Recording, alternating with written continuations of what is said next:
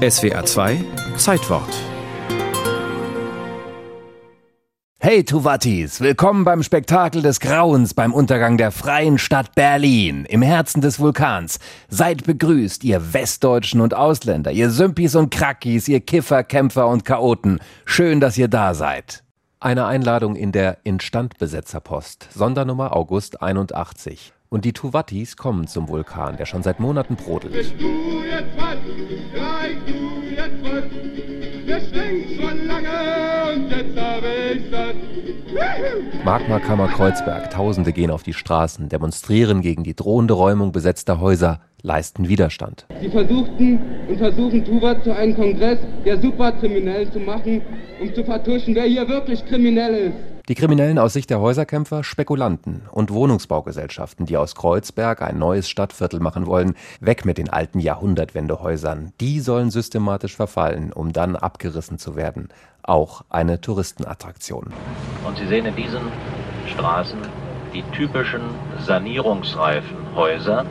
Jetzt hat sich ein zusätzliches aktuelles Problem ergeben, nämlich dass der Hausbesetzer, es sind über 90 Häuser inzwischen besetzt. Und es werden mehr. Beim Aufruf zum Tuvat-Spektakel am 9. August 1981 waren es fast 170.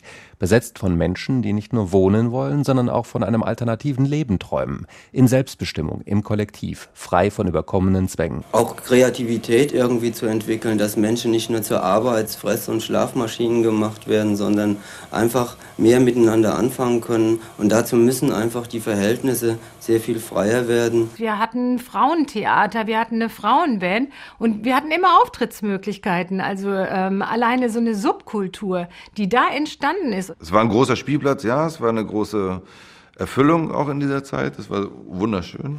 Einen wunderschönen guten Abend an alle Bewohner unserer freien Republik und die übrige unfreie Welt hinter den sieben Kreuzbergen. Die Berliner Bevölkerung hat zunächst Verständnis für die jungen Leute. Die brauchen den Wohnraum, besetzen nicht nur, sondern setzen instand. Doch Anfang 1981 kippt die Stimmung. Der kantige CDU-Rechtsaußen Heinrich Lummer wird neuer Innensenator. Er will dieses Woodstock der Hausbesetzer, wie der Spiegel damals schreibt, beenden. Die Polizei beginnt mit gewaltsamen Räumungen. Wir sind am Montag früh um 5 Uhr aus der Mittenwalder 45 geräumt worden.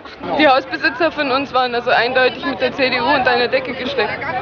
Und es war bestimmt kein Zufall, dass dann ausgerechnet wir als erstes geräumt werden. Doch Druck erzeugt Gegendruck. Ein Teil der Besetzer radikalisiert sich. Nächtelange Straßenkämpfe sind die Folge. Es fliegen Steine, Schaufenster werden systematisch zerstört. Die Randalierer wollen die Kosten in die Höhe treiben. Pro Räumung mindestens eine Million D-Mark Sachschaden. In dieser aufgeheizten Stimmung, inmitten der Tuvat-Wochen, erschüttert eine Tragödie alle Seiten. Ein 18-Jähriger aus der westdeutschen Provinz, gerade angekommen in Kreuzberg, gibt am 20. September 81 ein Radiointerview.